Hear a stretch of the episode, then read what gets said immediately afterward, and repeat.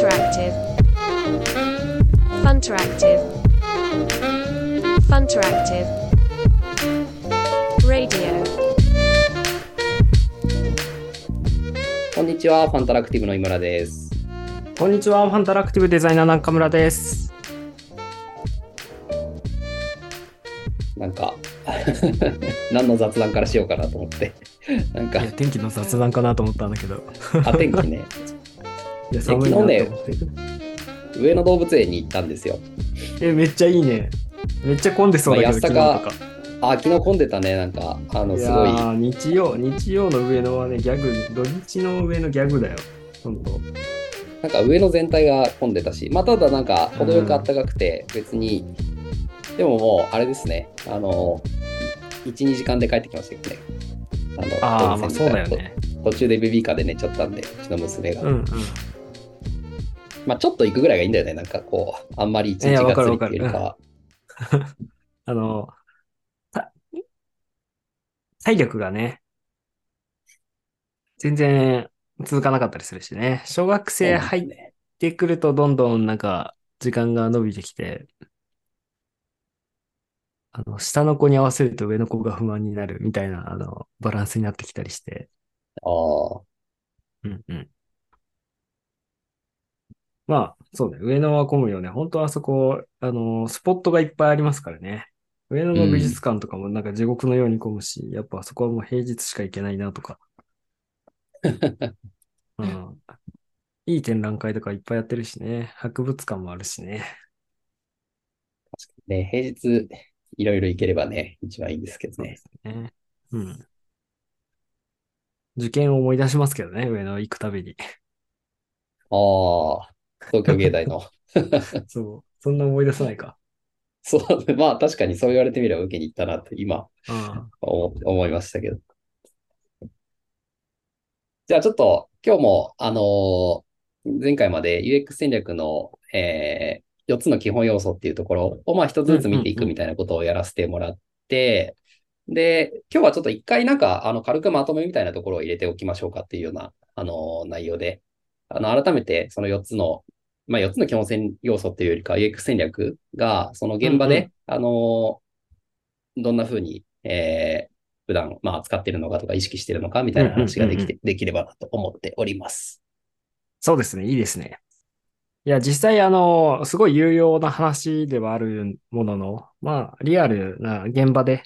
あの、どういうふうな時に、どういうふうに意識すればいいのかっていうのは、なかなか想像しづらいところいっぱいあったんだろうなと思ってて、まあどういうふうに捉えると、すごい使い勝手いいのか、みたいなところも含めてね、お話できたらいいですね。はい。まあ、じゃあ一応改めて4つの基本要素っていうところが、えっと、まあ、1つがビジネスモデル、うんうん。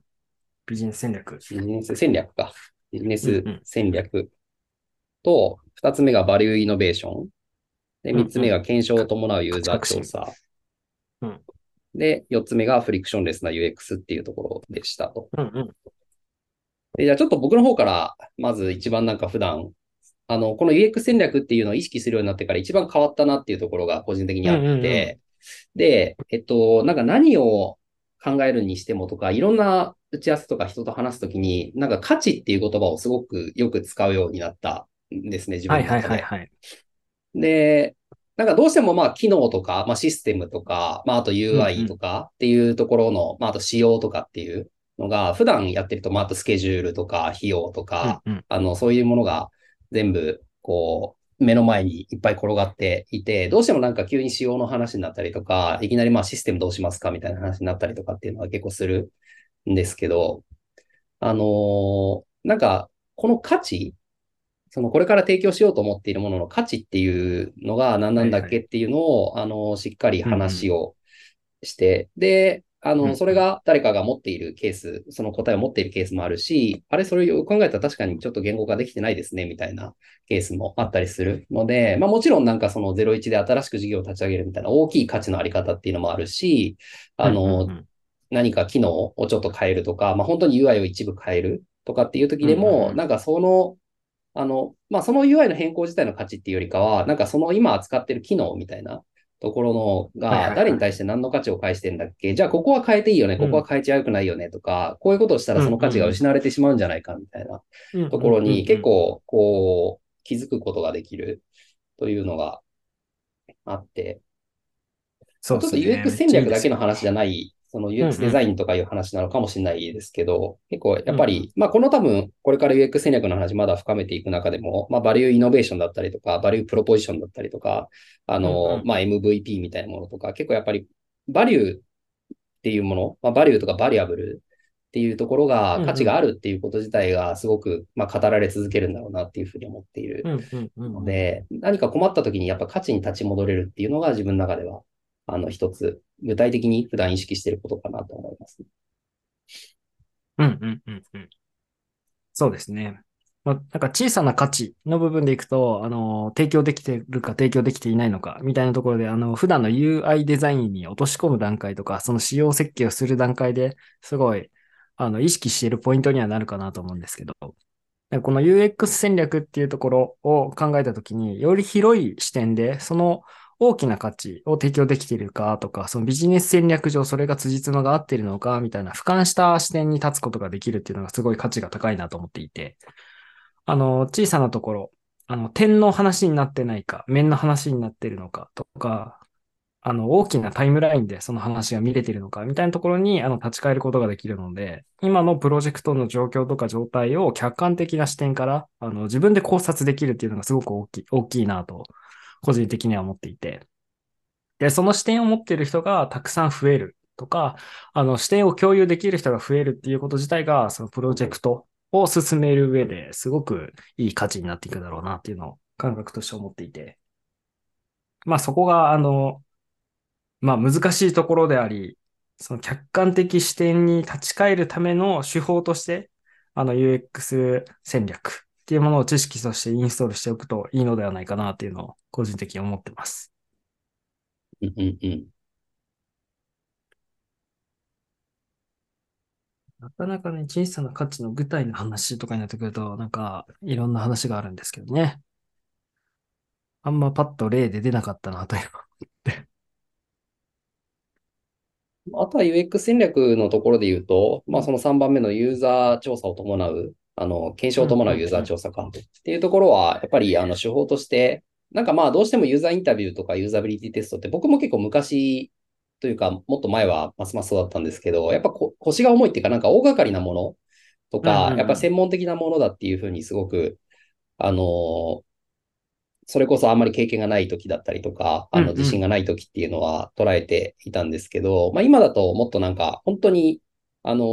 聞きたいことがあるならすぐ聞いたらいいじゃんっていうようなこと。で、まあだんだんなんか、それこそオンラインでインタビューができるようになって、あの、声をかければすぐに、あーやってくれる人がいたりとか、あとは、あの、実際にそういうインタビュアーをリクルーティングできるようなサービスっていうのも世の中に全然いくつもあったりして、あの、そんなにすごく高いお金とか、こう、大変なコストをかけなくても、えーすぐインタビューができるような状態っていうのは、やっぱり、えーまあ今ね、いろんなものが便利になってある中で、こう、なんだろう、仮説を立てたもの、考えたものっていうのを、やっぱりすぐに人に当ててみるっていうことを、いかに、逆に言うとそこのサイクルを早くできるかどうかみたいうんな。うん。とか、あと普段からのその自分がその話を聞きたい人にどうやってアプローチするかみたいなことを、こう日々考えておく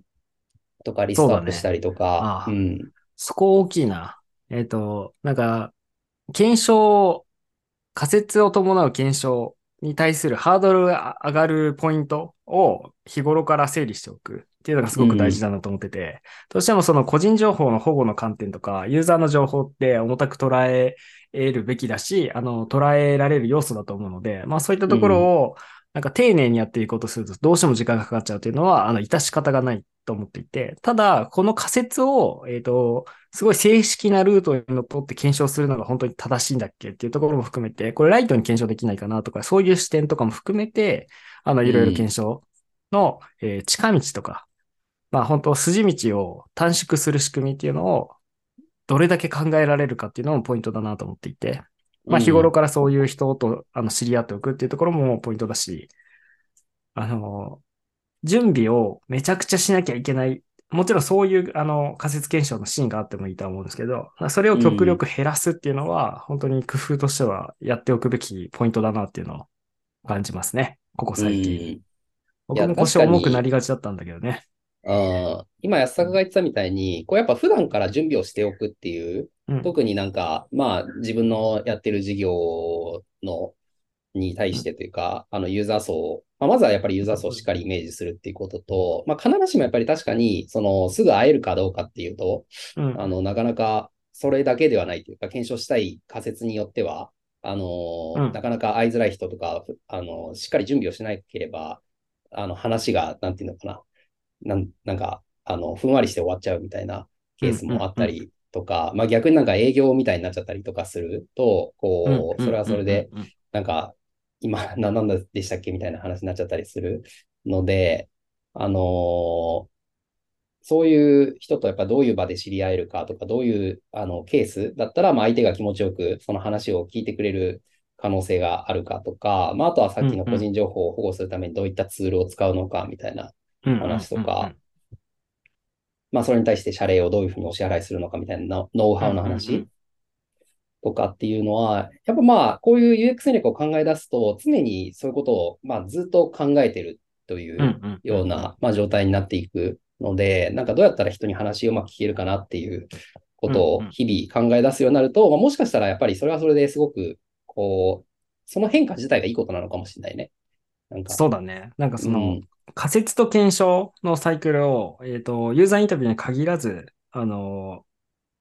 なんだろう、そのサイクル自体を早めようという試み、気持ちになっていること自体価値高いなと思っていて、うん、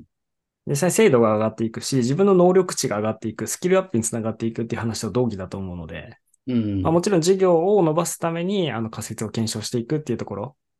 はすごく重要なんだけど、なんかそれ、その仮説のセンスの良さみたいなものも回数をこなすことによってどんどん精度上がっていくなっていう実感値があって、うん、やっぱベテランの UX デザイナーとかサービスデザイナーの人の一番最初の仮説の精度が 若干高くて、毎回ビビるので、なんかやっぱそうあり、あるべきだし、そうなっていきたいなって自分も思うので、うん。まあ、そこですね。仮説検証のサイクルをたくさん作って、それ自体を検証するっていうのを、本当に回数こなすっていうのは、まあ、ある意味で、あの、デザイナーとしても必須のスキルだし、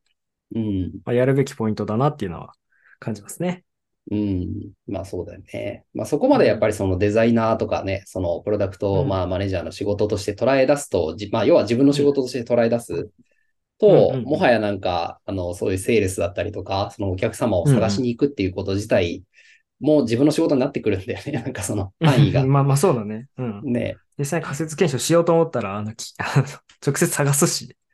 そうそうそう。そうなんですよね。あとは探す相談相手がたくさんいるっていうのも大事だなので。うん。まあ、日頃からね、そういう ネットワークを構築しておくっていうのも重要になってきたりもするし。まあ、所属している企業っていうのが、あの、強みになる瞬間がある時もあるかもしれないしね。うん。まあ、もちろんなんかその、ユーザーにいろいろ話を聞いていく中で、本当に、あの、みんながみんなもろ手を挙げて賛成してくれるわけではないので、あの、やっぱり辛辣な意見が出たりとか、これは僕は使いませんね、みたいな話が出たりする。っていうところも、まあやっぱりそれもなんか仮説検証の一環だと思ってて、まあ、逆になんかこう、なんであんなこと言われなきゃいけないんだみたいな怒っちゃうとか、なんか全然自分の授業ってダメじゃんみたいに凹んじゃうんじゃなくて、あくまでやっぱり仮説を検証してるんで、なんか作らなくてよかったなっていう。なんかすごいシンプルに言えば、なんか失敗しなくて、大きな失敗をしなくて、小さな失敗で済んでよかったなっていうふうに、やっぱポジティブに捉えられると、そのやっぱりじゃあ次どうすればいいんだっけっていうところにすぐ、あの、小さなコストで迎えるっていうところがあるので、まあなんか改めてこうやって話をしてると、うん。あ、どうぞどうぞ、先。なんか、なんかその指摘が返ってくるときは逆に新しい仮説が生まれる瞬間だと思ってて、なんでこの人はこんなに、あの不満に思ったんだろうかみたいなところもなんか多分仮説立てられると思うんですよね、すぐ。で、それが事業にあの関わることにもつながる可能性があるし、その人の、えー、心情の分析にもつながる可能性があるので、その単純にね、あの、すごくいい機会だと思うんですよね。そういうふうに言ってもらえること自体が。そうですね。そのぐらいの心にゆとりを持ちながら、相手の話を聞いて分析するスキルは、やっぱこの UX 戦略をする上でめっちゃ重要だなっていうのをね、うん感じましたっていう。まあ結局目指すそのビジョンに対して一番最短距離で行きたいっていう、まあだからこの UX 戦略っていうのを、あの、使っているんだと思ってるので、まあその最終的に夢を叶えるんだっていうところへの思いの強さみたいな、なんかそれさえできるんだったら、なんかそうやって、こう、自分の仮説自体が、あの、早く検証できるってことは、それがいい結果であれ悪い結果であれというか、で、まあ、ぶっちゃけいい結果だけなんだったら、その自分の頭の中で考えたものだけでやればいいんですよね。その、ほぼ検証結果が間違ってないんだったら。うん。でやっぱりそこにズレがあるから、こうやって人に聞くということ自体がすごく効果的なのであって、まあ逆に言うと仮説検証をしてるっていうこと自体うん。が、そのズレをもうこちらがやっぱ望んでやってるっていうようなところ。うん。まあそれはなんかズレがあまりにもでかいものばっかりやっててもしょうがないんですけど、あの、だんだん大きなズレが小さなズレに変わっていって、で、その中でやっぱ自分の事業が、あの、思わぬ方向に変わっていくみたいなことができると、まあ、結果的にすごくあの UX のいいサービス、事業、製品っていうのを提供できるんだろうなっていううん。のは思うので、まあその思いの強さみたいなやっぱ大事ですよね。そうですね。うん自己満でやってるわけじゃないんで。うんうん。ああとね、個人的に仮説っていうキーワードをすごく、あの、いいなって思ってて、その仮の説、その、出し方のプロセス的にはさ、あの、アイディア出しに近くて、自分のアイディアと言っても過言ではないわけですよ。ただその仮説として言って、その仮説っていうキーワードに落としてるのがすごくいいなと思っていて、うん。その、仮説にしておけば、あの、否定されても、いや、まあ仮説なんで確かに、あの、そあの、なんか納得感も自分で持ちやすいんだよね。で、たうん。だ自分のアイディアっていうものを否定されると、なんかちょっと納得がいかない瞬間が生まれちゃうみたいな。なんかうん、その、なんか一緒、内容ほとんど一緒なんですけど、その捉え方の違いで全然自分の、なんだろう、受ける感覚が変わるなって思ってて、ちゃんと自分のアイディアとして捉えてるものと、あの仮説として捉えてるものの違いみたいなものを、あのうん。自分の中で整理できてると、すごい強いんじゃないかなっていうのは思います。特にデザイナーの皆さんとかは、あの、アイディアなのか仮説なのか、あの、整理しておくといいんじゃないかなと。多くのものが仮説であることが多いはずなので、まあ、確信につなげていって、ちゃんとアイディアに昇華していくとか、あの、まあそういうのも大事なんですけど、うんまあ、整理っていうのが大事ですね。仮説検証。はい。ね。まあ、いや、今言ったみたいな仮説の捉え方とか、まあ、あとやっぱ検証の方法もあるし、うん。やっぱりその仮説自体がただ、その、すごく大事なのはめちゃくちゃし思考するというか、あの、うんうん。しっかり、まあ考えるもそうだし、何か手を動かさなきゃいけないときは手を動かして、あの、仮説と言いつつ、まあ本気は本気なんですよね。なんか、その、そ軽く出すそことは全然あってもいいと思うんですけど、うん。やっぱなんか一つ一つの仮説の本気度みたいなうん。のは、あの、すごい重要だなと思うので、なんか自分も信じられてないようなものっていうのはあまり検証しても、ああ、やっぱりねってなって終わるだけなので、うんうん。まあそれはそれで、あの、そういうのがあってもいいんですけど、基本的にやっぱり、こう、いかに質のいい仮説っていうか、本気度の高い仮説を出し続けられるか重要だなと思う。今の話を聞いて、あの、前々回かなんかねで話した、その、信じすぎないみたいなところも重要だなと思ってて、本気で出してるからこそ、あの、信じすぎてしまって、それが仮説じゃなくなっている瞬間とか、うん。あの、にならないようにしなきゃいけないっていう意味でも、やっぱ仮説っていうの大事ですよね。本気で出すとね、ね割と精精度高かったりするんですよ。あの、9割5分ぐらい合ってて、でも残りの5%のズレに気づく瞬間というか気づけないともったいなかったりするので、なんかそこが完璧ではないみたいな認識のもとチューニングしていく、その感覚が超大事だなと思って。やっぱ仮説ってワードがいいな。でも、あとはね、まあビジネス戦略っていうワード自体はすごくやっぱり広いので、どちらかというとやっぱ、うんあの、まあアウトプットとしてのビジネスモデルキャンパスだったりとか、あとはまあバリュープロポジションっていうところを、あの、アウトプットとして探し続けるみたいなところとか、まああとはそのコストの話、あの、プラスのもの、売り上げみたいなものがあれば、あの逆にマイナスの費用みたいなところもあるんで、まあそこを常にあうん。の数字の部分も意識しましょうっていう話なのかなとは思ってて、まあ、あとは UX 戦略の特徴的なのは、そのフリクションレスな UX の部分で、やっぱりなんかこれもあの UX 戦略を意識することで、その、やっぱりなんか常にその目線が少し外に広がるっていうか、あの、その自分のサービス、自分のサービスっていうところにどんどんどんどん、まあ今目の前にある画面とか、あの、ものに意識が行きがちなんですけど、なんか定期的にやっぱりそのもう一歩外のユーザーの本当の体験っていうところに対して、本当にフリクションがない、えー、体験を提供できてるかとか、まあ実際世の中がそうなってるかどうかみたいなところに対しての、こう、気づきを得る、なんか、あの、いいキーワードだなというふうには思いますね。確かに。やっぱ価値の話もそうだけど、その、いろんなことを全部覚えてはおけないから、なんかその、定期的に立ち戻るキーワードみたいなものがあるっていうのは、なんかその自分の思考の整理に結構、思考の整理っていうかなんか思考のこの幅を狭めないみたいな意味で結構個人的にはいいなと思ってて、まあそれは価値だったりとか、あとフリクションレスっていう言葉、っていうかまあフリクションレスな UX なんですけど、に本当になってるかどうか、なんか逆に言うとフリクション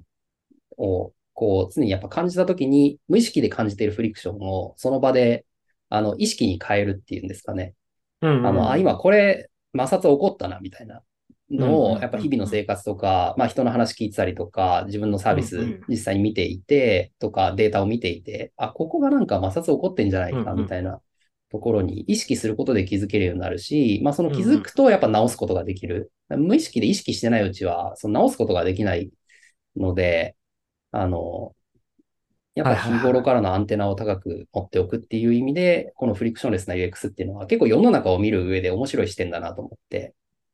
いや、そうですね。いいこと言うなと思って今聞いてたんですけど、その、うん、なんか意識する、その、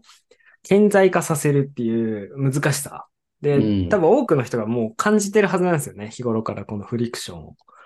あの、なんかちょっと違和感あるとか、これ、あの、重いなとか、ちょっと面倒だなって思う瞬間、やっぱり死ぬほどあると思っていて、日々デジタルデバイスとか、うん、あの日々の生活をしている中でのあの空間においても多分そう感じる瞬間があると思ってて、うん、もうそれが摩擦だと思うんですよね。うん。なんならちょっと歩きたくないなって思った瞬間とかも、もしかしたらそのフリクションになっている可能性もあると思っていて、で、そこに実は新しい価値のを生み出すきっかけみたいなものの、なんだろう、アイディアのヒン、種みたいなのは、実はあるんですよね。うん、でそういうのにみんなが気づき出して、その価値を新しく生み出そうとか追求していこうみたいな形になっていくと、さらに、あの、ものづくりが進化していくんじゃないかなみたいな感覚にはなるので、まあ、あの、誰か、その専門的な人のものではないっていう感覚もあるので、みんながみんなそういうところに意識を持ちながら、あの、精度を上げていけたらすごくいいだろうなと特にプロジェクトを一緒に進めるメンバーとかはね、より意識をしつつ、あの、元々のその提供したい価値に立ち返るみたいな仕組みと合わせて、あの、いろいろ考えられるといいですよね。うん。いや、そうなんですよね。まあなんか、こう、個人的にさっきの価値の話とか、フリクションレスな X の話と一緒で、うん、なんかこの自分がの感じるネガティブな感情みたいなものが全部その思考のきっかけになるなってやっぱ今、最近は生きてて思っていて、うんうん、あの、まあ、それこそさっき言ってたみたいに、じゃあ上野動物園行きました。上野動物園長蛇列ができてるみたいな。で、なんかオンラインの列とオフラインの、オフラインっていうか今ここでチケット買う列みたいなのが、あの、分かれてみたいな。とかって、まあ、まさにフリクションだと思うんですよね。まあ、別にそこで超ネガティブな感情になったわけじゃないんですけど、僕の場合は。まあ、ただなんか、その困ってるは困ってるので、まあ、その、あの、怒ってるみたいなことだけじゃなくて、今困ったな、みたいな、とか、ここからどうしよう、みたいなことって、やっぱなんか全ていろんなアイデアになるというか、なんかその後、帰りにアトレ行ったら全部の店がいっぱいで、なかなかもうご飯食べれないから、もう一回電車乗って帰るかみたいになったとかっていうのも、じゃあそれをフリクションレスなあの UX にするためには一体何があったらよかったんだっけみたいなところとかっていうのは、まあまさにビジネスのアイデアになる部分だと思うし、まあ、あとはやっぱ人とのコミュニケーションも一緒で、その今何かに対して、こう、あの、ちょっと怒ってるなとかっていう時に、やっぱなんで自分がそういう怒るような感情になってんのかみたいなところに結構つどつど考えるんですよね。なんか別に怒るか怒らないか、まあその場のその考え方次第なんですけど、あの、っていうのを繰り返していくと、だんだんなんかその人のことが分かっ、まあ分かってくるっていうとなんかおこがましいですけど、あの常にやっぱそういうことを考えるようになる。あとまあ相手が怒ってる時も一緒なんですけど、なんでこの人って今怒ってんだろうみたいな、そういうなんかフリクションのきっかけみたいなのって、結構そのネガティブな感情とか困った時みたいなのっていうのは、なんか常に考えるきっかけになるなってのは個人的には思ってますね。うんうん。で、そこでなんか思考放棄しないっていうのがすごく大事ですよね。そうですね。なんか放棄しやすいんだよね、そういうネガティブな感情そうそうそうっていうか。まあ、そうそう特に感情的になってる時みたいなのっていうのは、なかなか思考っていうのと真逆の場にいたりするので、うんうん。あれ、なんか今これもう一回考えなきゃいけないんじゃないかみたいな。よく考えたらなんだっけ？うんうんみたいなうんうん。のはすごい思いますね。そうだよね。身近な例でそこのフリクションを解決している例とかもね、世の中いっぱい転がってたりはするんでね。そういうのもアイデア参考にできるといいですね。まあさっきの行列の話だったら、ディズニー、ディズニーランドとか行列が楽しめるような工夫が随所に盛り込まれてたりね。うん。まあ一例で言うとそういう工夫、そういう工夫。まあさらにあれを昇華させていこうという動きがあるかもしれないし、あの、どんどん変化をしていくと思いますし。で、プロジェクト進めるにあたっても、実はもうすでにあの、アジャイル開発とかは、そもそも価値を追求するために振り返る仕組みとかだったりはするので、まあちょっと話ずれちゃいますけど、まあ、あの、価値を追求するためにどうしていくべきかみたいな開発体制とかそういったところにも、まあ、この価値とか、その、実は UX 戦略的な要素が入っているっていうのに、あの、みんな、もっと気づきながら、より一層ブラッシュアップできるような流れができるといいなっていう感覚として持っております。そうですね。まあ、僕もやっぱデザイン力の一端は、やっぱその見る力っていうか、世の中をこう捉える力だと思ってるので、うんうんなんかそのアンテナを、こう、いい方向に、あの、張り巡らせるっていうのに、この UX 戦略っていうことへの理解自体が役に立つのかなっていう気は、なんか今日話してて改めて思いましたね。そうですね。いや、ちょっといい振り返りできました。ありがとうございました。はい。じゃあちょっとそろそろ時間なんで、えー、まあまた、あの、引き続き、あの、基本要素4つっていうところやって、もう少し細かいディティールの部分っていうのも、どんどんどんどん話をしていきたいなと思ってるので、えー、引き続きよろしくお願いします。はい、よろしくお願いします。はい。じゃあ今週もありがとうございました。ありがとうございました。また来週。